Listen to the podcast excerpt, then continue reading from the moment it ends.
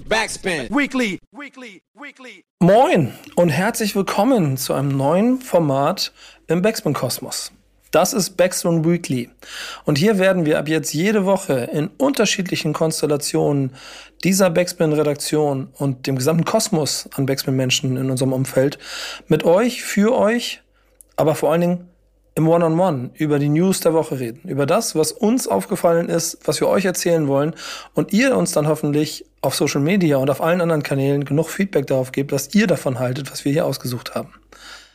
Dazu bin ich hier, Nico Backspin, denn ich werde die erste Folge einleiten und ich habe einen wunderbaren Gast an meiner Seite, der mit mir in diese erste Folge reingeht und das ist Johanna.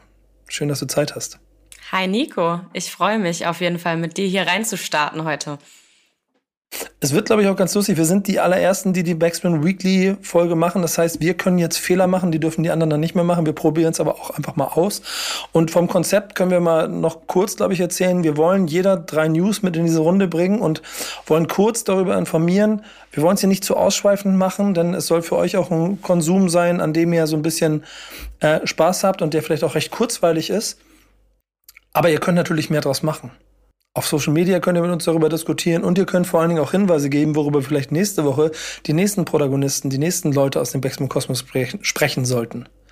Heute fangen wir mit welcher News an? Mit einer News, die mich auf jeden Fall gleichermaßen glücklich wie traurig gemacht hat. Und zwar äh, Trettmann, der sein letztes Album gemeinsam mit Kitschkrieg angekündigt hat. Und zwar das Album Insomnia. Das sollte eigentlich schon im November erscheinen. Er hat sich da auch in seinem Instagram-Post nochmal für die Geduld und Treue bedankt bei seinen Fans und ähm, sich für die Funkstille entschuldigt, denn das Album wurde jetzt verschoben auf den 17. März. Und genau, es ist auf jeden Fall die letzte Zusammenarbeit auf Albumlänge zwischen Trettmann und dem Produzentenkollektiv Kitschkrieg. Was mich persönlich auf jeden Fall sehr traurig stimmt, weil ich äh, schon lange Trettmann-Fan und vor allem Trettmann-Fan in Kombination mit Kitschkrieg bin und mich dementsprechend natürlich freue, aber ja auch so ein bisschen äh, mit weinendem Auge auf das Ganze gucke. Aber er hat es auch sehr gut begründet. Er hat in dem Instagram-Post auch nochmal dazu gesagt, dass, dass alle Parteien so ein bisschen an dem Punkt sind und das Gefühl haben, okay, wir haben eigentlich alles gegeben, was wir gemeinsam geben können. Und ähm, wie man so schön sagt, man sollte aufhören, wenn es am schönsten ist. Deswegen ist der Zeitpunkt jetzt gekommen. Dafür haben sie auf jeden Fall nochmal äh, ordentlich in die Trickkiste gegriffen, was die Features betrifft. Von Leuten wie Paula Hartmann, Nina Chuba, Levin Liam, auch äh, Hamburger Newcomer, den ich irgendwie in diesem Jahr auch sehr für mich entdeckt habe. Aber auch äh, Größen wie Herbert Grönemeyer zum Beispiel sind auf dem Album vertreten. Und ich glaube, da äh, wurde wirklich nochmal alles, äh, alles gegeben, um, ja, ich sag mal, das letzte gemeinsame Album auch dementsprechend zu feiern. Wie ging's dir denn mit der News? Ja, weißt, weißt, weißt du, was mein schönes Privileg ist, mit dem ich jetzt flexen kann. Ich durfte schon reinhören. Und das hat mich ähm, auch, wie du es eben so schön formuliert hast, traurig, aber glücklich hinterlassen, weil es irgendwie sehr, sehr schade ist, dass ähm, die Kombination vielleicht so dann in der Zukunft nicht mehr stattfindet. Ähm, aber sie noch einen letzten gemeinsamen Ritt machen, der es auch wirklich in sich hat. Und das ist eine sehr krasse Tiefe, inklusive den Gästen, was mich auf jeden Fall so beeindruckt hat. Denn der hat auf jeden Fall etwas hinterlassen oder in, in, dieser Kombination, was echt schwer zu kopieren ist. Und das finde ich halt so beeindruckend. Und deswegen freue ich mich aufs Album, aber bin auch genauso traurig über die News. Meine News, die erste, die ich mitnehme, da geht es auch ums Kopieren und da gehen wir so ein bisschen in eine andere Welt. Da geht es nämlich nicht in die Musik, sondern da geht es in die äh, Sneaker-Welt. Und da geht es äh, vor allen Dingen darum, dass, sagen wir mal so, und jetzt ist es gefährliches Halbwissen, der Air Force One ja als eigentlicher Schuh schon größer ist als viele andere Marken. Da gab es immer so, so Charts, die ich gesehen habe früher, mit denen man auch ein bisschen rumflexen konnte. Größt, größer als eigene komplette Schuhmarken ist allein dieser Schuh. Dementsprechend ein Produkt, das man auf jeden Fall gerne kopieren möchte, offensichtlich. Das haben auch schon hier und da, so wenn man häufiger mal Schuhe in der Hand hat, Leute versucht. Besonders dreist offensichtlich Babe. Ähm, die Streetwear-Marke, die japanische, äh, hat er auch schon die letzten, äh, das komplette Jahrzehnt so ein bisschen mit, äh, mit Nike so einen Kampf gehabt, weil es bereits äh, 2009 losging, ähm, dass dort das Design offensichtlich übernommen wurde und man äh, versucht hat, dagegen vorzugehen von Nike-Seite. Ähm, es gab so Versuche, das Ganze zu schlichten und zu klären, darüber zu sprechen. Das hat nicht so ganz funktioniert. Das Ergebnis war, Babe reduziert die Aktivitäten auf dem amerikanischen Markt in den USA, schließt sogar einen Größteil der Filialen. Der Designer Nigo verlässt das Unternehmen und äh, in den Jahren danach versucht Babe den, ähm, den Schuh Star, um den es geht, halt so zu modifizieren, dass er dem Air Force One nicht mehr ganz so ähnlich sieht. Damit hat man da so ein bisschen Deckel drauf gemacht. Jetzt ging es aber los, dass 2021 Babe auf einmal die ursprüngliche Silhouette wieder rausgehauen hat, was wiederum ähm, bei Nike dazu geführt hat, dass man äh, Zitat, Zitat ähm, gesehen hat, dass der Umfang und das Ausmaß seines Verstoßes sich damit drastisch erhöht hat. Und deshalb gibt es eine Klage. Mal gucken, wie das weitergeht. Am Ende des Tages ähm, ist es, glaube ich, ein sehr interessanter Kampf, den man sagen muss, denn Babe ist auf jeden Fall, also jetzt wird es ein bisschen schwierig, aber ich glaube schon auch immer wieder eine sehr, sehr heiße Marke auf dem, auf dem ähm, kom kom kompletten Streetwear ähm, und, und aufs Clothing-Markt. Nike ist halt aber ein riesen Container.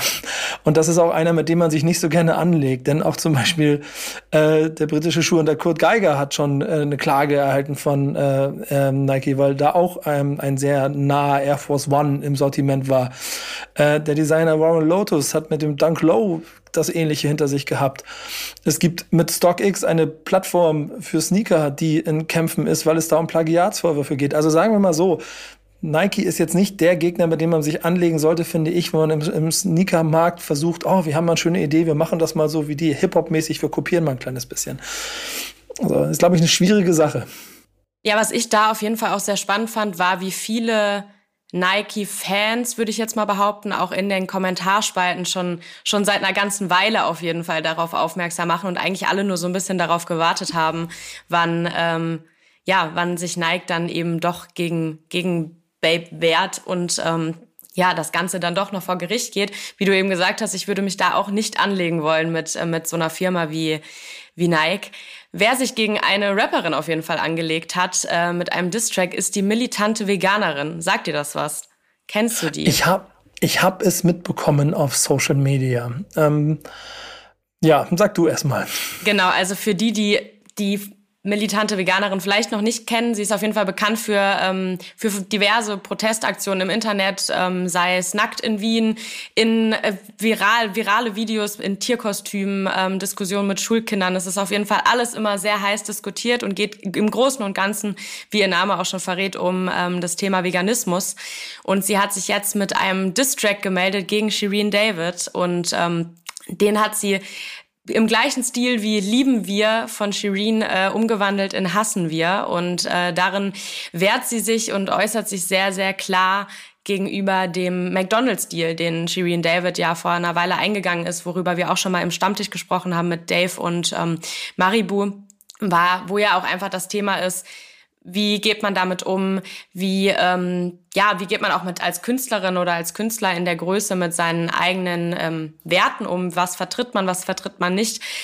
Ich finde es auf jeden Fall auf vielen verschiedenen Ebenen interessant. Zum einen finde ich es interessant, wie so dieses klassische ähm, in einem Distrack antworten ähm, eben auch die Kreise überschreitet von nicht nur Rap, sondern eben dann auch auf, auf YouTuberInnen übergeht ähm, und die eben auch ganze Songs schreiben um sich irgendwie klar zu positionieren. Es wird aber auch viel Kritik gegenüber ihr geäußert, denn ähm, sie vergleicht das so ein bisschen ähm, mit dem Thema Rassismus und ähm, behauptet eben, dass, dass sie sich auf einer Seite mit dem Thema Gleichberechtigung auseinandersetzt, ähm, für Feminismus einsetzt, aber dann eben ja gegen gegen Tiere handelt und das klar wissentlich und und wirft das ähm, so ein bisschen in den gleichen in die gleiche Schublade wie Thema Rassismus und das ist natürlich sehr sehr schwierig. Ähm, deswegen auf jeden Fall sehr spannend, sehr hitzig diskutiert. Bisher kam von Shireen David auf jeden Fall keine, kein Gegendiss. Ähm, ich gehe auch mal davon aus, dass da wahrscheinlich nichts mehr kommt auf dieser Ebene. Aber es ist auf jeden Fall spannend, wie die Debatte um das ganze Thema auch immer noch Thema ist.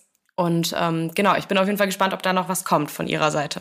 Ich finde es ganz interessant, wie hier das Stilmittel benutzt wird, um, um aufs Thema aufmerksam zu machen, wie dann auch überhöht wird und dann so ein bisschen also äh, auch, auch bewusst äh, extrem quasi genutzt wird. Ich gehe nicht davon aus, dass da geantwortet wird, ehrlicherweise. das klingt ein bisschen so, wenn ich vorhin vom, von dem großen Containerschiff Nike gesprochen habe, wo die kleine Nussschale gegenknallt oder so, dann ist das hier im Zweifel genau das gleiche in grün. Ähm, Fakt ist aber, und das ist dann ja doch etwas, was vielleicht in dem, also das Militant gefällt mir nicht, aber in, in, der Grundthematik bei ihr ja dann schon auch wieder im Kern etwas ist, worüber man auf jeden Fall positiv nachdenken sollte. Wie sich es weiterführt, das ist dann halt so die Sache. Was aber übrigens in sehr vielen Situationen immer der Fall ist. So zum Beispiel auch, wenn wir über Drogenkonsum reden wollen. Das hat nämlich der gute Flavor Flav. Äh, die Älteren unter euch werden ihn als äh, Rapper der legendären Crew Public Enemy kennen. Die Jüngeren unter euch vielleicht als Teil von äh, lustigen äh, Dating-Shows äh, mit dann auch äh, schräger Mütze, Brille, dicker Brille und Uhr um Hals. Fakt ist einfach, er ist als Rapper und als Teil von Public Enemy ein ganz wichtiger Teil und eine große Legende dieser ersten Hip-Hop-Schritte, die wir weltweit hatten, ähm, aber offensichtlich beharrt mit einem äh, großen Drogenproblem, über das er bei DJ Academics jetzt vor kurzem in, Interview, in einem Interview gesprochen hat und erzählt hat, dass er jetzt mit über 60 irgendwann es mal geschafft hat, die Geheimniskrämerei um den eigenen Drogenkonsum so ein bisschen äh, fallen zu lassen und, und müde davon zu sein und jetzt äh, seine Lebensweise überdacht hat und quasi auch darüber offen sprechen möchte, was er da so gemacht hat. Und da sollen dann auch viele, viele Jahre nach eigener Aussage, äh, mindestens sechs Jahre lang, äh, Crack-Konsum äh, und Crack-Kokain-Konsum aktiv gewesen sein mit, nach eigener Aussage, über 2000 Dollar jeden Tag das ist schon eine Menge Holz. Ne? In, in, in, in älterem Interview hat er mal von 20 Jahren Drogenkonsum gesprochen. Ich bin mir ziemlich sicher, dass wir da auf jeden Fall irgendwo auch sein werden. Äh, Fakt ist, gut, dass er darüber spricht. Fakt ist auch, äh, er und Academics sind sich beide einig, dass das Thema Drogenabhängigkeit heute eine größere ähm, Coolness hat, was sie kritisieren. Und dass es früher darum ging, Drogen zu ticken. Und das war cool. Heute ist es cool, Drogen zu konsumieren und man sich ähm, vor allem bei Flavor Flav und mit der eigenen Geschichte noch sehr einig darüber ist, dass halt Rapper, die äh, Drogenkonsum zelebrieren, schlechte Vorbilder sind. Es wird nicht so viel darüber gesprochen, ob Drogendealer sein auch ein schlechtes Vorbild ist, was man aber bestimmt auch ein bisschen damit erklären kann, dass es in der Lebensrealität in den USA, gerade wenn man in, in den bestimmten Vierteln aufwächst, halt auch noch eine ganz andere, eine ganz andere Situation darstellt die man, glaube ich, auch einfach nicht unterschätzen kann und die vor allen Dingen nicht aus einem, aus einem, aus einem europäischen Mittelstandshaushalt äh, bewerten kann. Fakt ist, dass Drogendeal nicht sinnvoll ist, aber schon, ne, Tarek von KIZ hat gesagt, sind auch die Flüchtlinge in den Booten, die sind hier nicht rübergekommen, um im, Haar, ähm, im, im, im, Park Drogen zu dealen. Äh, Fakt ist aber auch, und das ist das Entscheidende daran, und das, worüber wir es auch als News hier mit reingebracht haben, ist, äh, Flavor Flav über 60 selber seinen eigenen Drogenkonsum jetzt quasi offengelegt und auch reumütig zugegeben und kritisiert und ein klares äh, Entgegenstellen gegen verherrlichenden Drogenkonsum in der Rap-Welt. Finde ich sehr spannend, weil wir das ja auch vor allem in dem letzten Jahr auch in Deutschland und in Deutschrap ja auch immer mehr beobachten eigentlich, dass wir mit Beispielen wie zum Beispiel Sido auch, ähm, auch Rapper am Start haben, die schon sehr, sehr, sehr lange dabei sind und ähm, ja auf das Thema Drogen ganz lange vielleicht anders geblickt haben oder es zumindest anders rübergebracht haben in ihren Texten, sich auch irgendwann hinstellen und sagen, ey Leute, es ist eigentlich gar nicht so geil, wie das vielleicht alles immer rüberkam. Und ähm, ja, wir, wie du eben gesagt hast, wir, wir hatten es erst mit ähm, Drogendealen ist cool, dann äh, Drogenkonsum ist cool und vielleicht wird 2023 äh, ja, Nein zu sagen zu Drogen cool. Das könnten wir uns auf jeden Fall wünschen.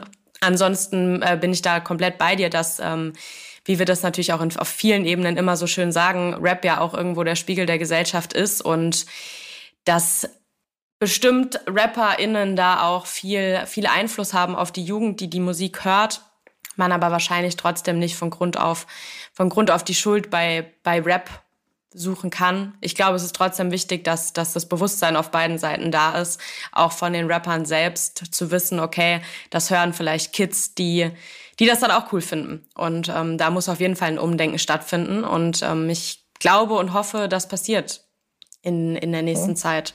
Was auf jeden Fall neu ist auf den Streamingdiensten sind, ist das Album von Dr. Dre, The Chronic. Und zwar für die, die sich wundern, es war schon mal auf den Streamingdiensten, erstmals 2015 auf Apple Music und auch auf Spotify und wurde aber im März 2022 relativ plötzlich wieder von allen Streaming-Plattformen genommen, nachdem Snoop Dogg das Label Death Row Records gekauft hatte. Ähm, zwischen 2011 und 2015 fingen da nämlich so ein paar Streitigkeiten an zwischen Dre und dem Label. Und ähm, ja, die Verhandlungen im Endeffekt äh, gewann Trey dann und konnte jetzt 2023 wieder dafür sorgen, dass eben die Alben auch auf den Streamingdiensten erscheinen. Ursprünglich war das der Plan zum 15. Dezember, also zum 30. Jubiläum mit großem Merch-Drop und alles drumherum. Das hat zeitlich nicht so ganz funktioniert, aber ähm, die Alben sind jetzt am Start, man kann sie streamen und ähm, kann dementsprechend auch ja, sich wieder äh, ein bisschen an alte Zeiten erinnern, für die, die die Alben vielleicht auch damals schon gehört haben, vor 30 Jahren. Oh ja, ich glaube auch, ich glaube auch, ähm, Dallas Hole kommt gerade mit ihren Alben wieder. Es ist total wichtig, dass diese Alben alle auf Streamingdiensten stattfinden. Und das hat manchmal Sample Clearings Probleme, die dazu führen, dass bestimmte Deutschrap-Alben noch nicht da sind. Hier sind es dann eher große Rechtsstreitigkeiten, wo man auch merkt, dass manchmal Vertragsstrukturen aus 90ern so absurd waren, dass sie eine Auswirkung auf 2022 Streaming-Anbietungen haben. Äh, ich, ich glaube, dass am Ende des Tages es vielleicht jetzt nicht der ganz große Reibach ist, den man damit macht. Aber ich habe so einen krassen Jay-Z-Effekt dabei, dass ich ein, ein, ein, großer Verehrer seines Gesamtwerkes bin, aber sehr wenig Jay-Z gehört habe in den letzten fünf Jahren, weil halt Jay-Z nicht bei Streaming-Plattformen so stattgefunden hat. Ich habe mir deshalb extra ein Tidal-Abo gemacht und habe es trotzdem kaum gehört, weil es in den, in den Konsumfluss, den so eine Plattform namens Spotify vorgegeben hat, nicht so reingepasst hat. Deswegen ist es auf jeden Fall eine schöne Sache. Und wenn dabei für Dr. Dre auf seinem dicken Konto noch die eine oder andere Penunse überbleibt, die er dann daran verdient, dann hat er es auch verdient für diesen Klassiker, den er da gemacht hat. Falls es nicht mehr reicht, gibt es mit Drake jemanden, der ihm bestimmt ein paar Wetten anbieten kann, wo man dann ein bisschen Kohle machen kann. Denn Drake scheint, und da ist er nicht alleine auf der Welt, aber vor allem aus dem Rap-Kosmos her ja schon derjenige zu sein, der so Wetten auf ein Next Level bringen will. Ne? Und mit äh, der einen oder anderen Wette hat er jetzt auch schon in den letzten Jahren Erfolge gefeiert. Gerade wieder auffällig geworden durch die beiden NFL äh, Championship Games also quasi das Halbfinale äh, in der NFL. Und beim ersten Spiel hat er zwischen den 49ers und den Eagles auf die 49ers gesetzt mit 850.000 Dollar. Ist so eine Summe, die man mal so wetten kann auf dem Spiel. Ne? Da hat er sich wahrscheinlich eine gute Quote überlegt, hat's verloren, Kohle weg. Dann hat er auf sicher sich im zweiten Spiel überlegt, die Chiefs, Kansas City Chiefs schlagen die Cincinnati Bengals. Hat er 1,2 Millionen drauf gewettet. Ich frage mich ein bisschen, warum diese krummen Beträge, aber das ist ein anderes Thema. Gewinn 2,1, Kohle wieder reingeholt, plus minus null aus dem Wochenende gegangen. Ich weiß nicht, ob er unruhig geworden wäre, wenn es die eine Mio minus gewesen wäre, Johanna. Ich glaube, wir beide können offen reden, wenn wir die 850 verballert hätten. Es hätte schon eine schlaflose Nacht am Wochenende gebracht, ne? So, Einige, glaube ich, ja. Ja, genau. Da kann man sich ziemlich sicher drüber sein. Fakt ist, dass der Kollege offensichtlich mit Sportwetten in diesem Jahr bisher 76 Millionen Dollar Gewinn gemacht haben soll. Ähm, das ist so ein bisschen so wie bei anderen Rappern, die dann andere Deals mit anderen Sachen und auch Dr. Dre mit Beats by Dre. Irgendwann ist Musik so klein und du machst mehr Kohle mit anderen Sachen. Dagegen stehen natürlich auch 30 Millionen Verlust, die mit angegeben waren. Trotzdem macht das mal 46 Millionen Dollar Gewinn durch Wetten. Leute, Wetten sind ein schwieriges Thema, müssen wir vorsichtig sein, müsst ihr auf euch aufpassen. Klarer Disclaimer, wenn ihr dafür anfällig seid, Finger weg davon. Die Geschichte ist trotzdem absurd, dass der Kollege, also ich weiß gar nicht, wie viel der mit Musik verdient, aber auf jeden Fall muss er erstmal 46 Millionen im Jahr verdient haben, damit er sagt, das lohnt sich mehr als Wetten. Nicht, dass wir den damit ans Wettbusiness verlieren und, äh, aus, also, ne, und, und er keine Musik mehr macht. Denn Super Bowl kommt auch noch und ich bin mir ziemlich sicher, dass er da auch noch wieder wetten wird. Er tritt auch auf, auf irgendeiner Party dabei, aber er wird bestimmt auch wetten. So, äh, ist das ein Geschäftsmodell für dich, Johanna? Also ich habe sowohl mit Sport als auch mit Sportwetten, äh, wie du weißt, ja nicht ganz so viel am Hut. Äh, deswegen ist es für mich sowieso immer komplett utopisch, wenn ich höre, dass, äh, dass ja, Leute sich so sehr auf das Glück verlassen ähm, und da Geld reinpulvern. Und wenn man dann so diese Summen sieht, da, äh, ja, da blutet mir schon ein bisschen das Herz. Also ich würde die äh, 850.000 Dollar auch auf jeden Fall gerne nehmen. Ähm, aber ja, ich bin gespannt, was, was für eine News es gibt, nachdem er dann beim Super Bowl war, aufgetreten ist und dann vielleicht nach Auftritt ähm, ja noch seinen, seinen Wettgewinn verballert oder vielleicht auch nicht. Mal gucken. Ähm, das werden wir dann wahrscheinlich bald herausfinden. Und wir werden es, wenn es soweit ist, auch in der nächsten Backspin Weekly erzählen. Die wird es auf jeden Fall nächste Woche wieder geben. Wer dann dabei ist, das erfahrt ihr, wenn ihr die Folge anmacht, denn es ist jede Woche eine Überraschung. Vielleicht bin ich mal dabei, vielleicht bin ich auch nicht dabei, vielleicht bin ich auch nie wieder hier, vielleicht ist jede Woche Johanna da. Ihr könnt es mitentscheiden, oh nee, könnt ihr nicht, aber ihr könnt fragen. Aber ihr könnt äh, über die News diskutieren und das macht ihr hoffentlich auf Social Media mit uns. Schreibt uns persönlich, wenn ihr denkt, diese News ist die Woche, News, über die wir nächste Woche sprechen müssen. Und dann machen es vielleicht Johanna und ich. Oder wie gesagt, jemand anders. Bis dahin, viel Spaß mit allem, was wir bei Backspin machen. Danke, Johanna, für die erste Folge. Ich hoffe, es hat Spaß gemacht. Ich danke dir. Und danke euch fürs Zuhören. Bis bald hier bei Backspin Weekly. Backspin. Weekly. Weekly. Weekly.